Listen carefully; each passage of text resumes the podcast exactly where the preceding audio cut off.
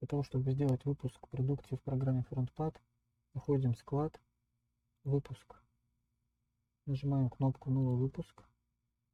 Дата проставляется автоматически, здесь ничего не меняем. Выбираем ваш филиал.